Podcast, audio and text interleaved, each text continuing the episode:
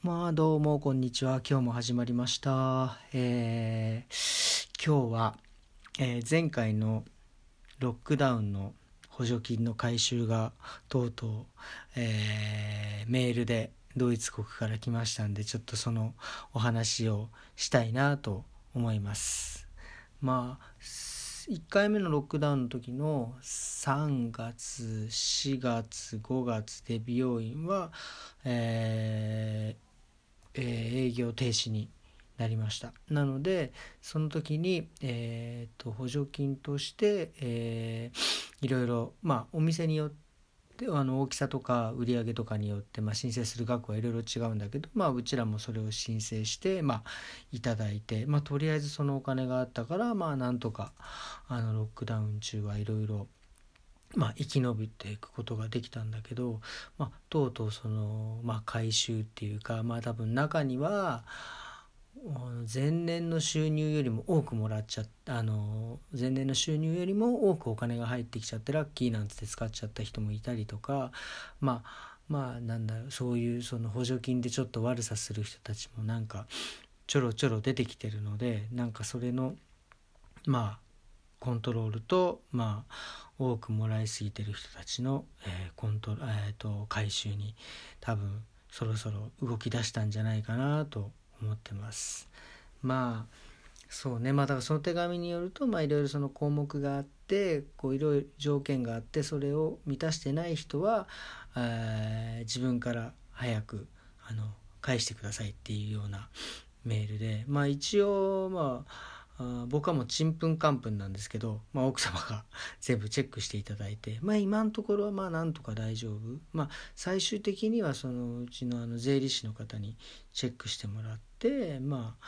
大丈夫そうな感じかな。まああと12月今回のロックダウン2回目のロックダウン12月1月の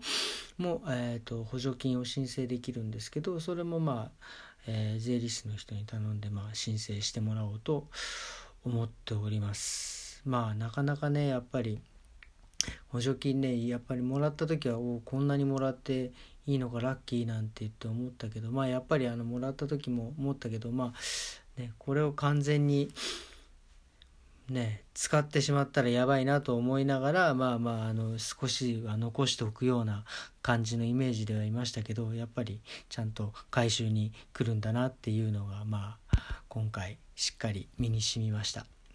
で、えー、今日はあとどんな話をしようかなと思った思ってちょっといろいろドイツのあのビルドっていうなんかあのまあ日本で言うと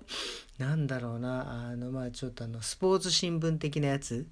あのあんまり知的な人は読まないみたいな風に言われてなんかビルドとかを読んでるとすごいバカにするんだけどされるんだけどこのビルドってまあまあバカにされるけどあのシェア率シェア率90%ですからね。まあまあドイツ人見てるっていう。まあまあその新聞見てまあなんかちょっと気になった。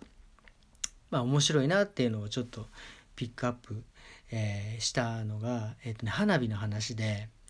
あの年末、えーとドイツで年末の12月の31日1日だけ、まあ、打ち上げ花火をしていいっていうなんかちょっと変わった法律で、まあ、あとはあのちっちゃい花火だったら12月の27日から3日間だか4日間ぐらいはやっていいっていうなんかそういう法律があって。でもうの本当にドイツ人はもうその12月31日の花火にちょっともう若干こう命を懸けてるぐらいなもうね本当にああもうねこうもう軽いなんていうのも軽いこう戦場だよね本当に。あの本当外に車とか置いといたら本当やばいんじゃないかみたいな感じの花火とかあの爆竹ね、うん、が来るんですよね。でも今年は、えー、その花火が、えー、中止っていうことが決定した、まあ、中止というかあの販売を停止するっていうのが決定したのでまああのまあまあ停止あの禁止した理由としては、まあ、あの前にも言われてたんだけどやっぱりその花火とかそういうので、まあ、人が集まって、まあ、外とはいえ人が集まって密になってしまうので、まあ、あのそれを避けるっていうのとやっぱり結構花火で毎年結構あの怪我とか事故とかが起きてるんですよね。なんかまあちょっと怖いけど指が吹っ飛んじゃったりとかあのなんかね目が目にこうバーンって入ってきてこう失明しちゃうとかっていうのがあってもしそういう人たちのこうベッドを確保しなきゃいけないってなるとそのコロナの人たちであのベッドを開けとかなきゃいけないのにそれができなくなってしまうとやっぱりちょっとあダメだという判断で、まあ、今年は花火中止になって。でまたねドイツもこれも面白いのがその花火職人みたいな人たちってやっぱりいるんですけどその人たちが今度あの国を相手取ってあの裁判を起こすっていうね。あのドイツ人はねわかる日本でもそうなのかもしれないけどみんなあの弁護士保険に入っててもう何かあったらすぐ裁判みたいな。だ僕もそうだけどそのお店の保険に弁護士も入ってるしあと車の弁護士保険なんかも入っててもとにかくなんか何かあったら訴えるみたいな。ほんで結構覆っちゃったりするんだよねなんか。その花火の。まあだから花火は多分今週なんか訴えてまあねどうするの？どういう判決が出るかは分かんないんですけどまあねそういう風な感じになってます。であとまあもう一個その書いてあったのは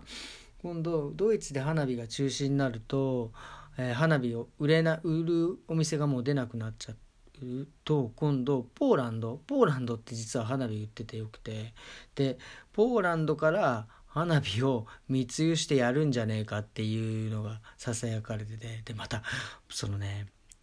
そこまでしてまあ花火をしたいのかっていうのもそうなんだけどあとポーランドのまあ、別にねポーランドのあの人たちのどうこう言うわけじゃないんだけどポーランドの花火ってなんかあんまり質が良くないらしくてまたそんなのやってしまったらまた怪我人が増えてとかっていうのはねちょっとこう僕は少し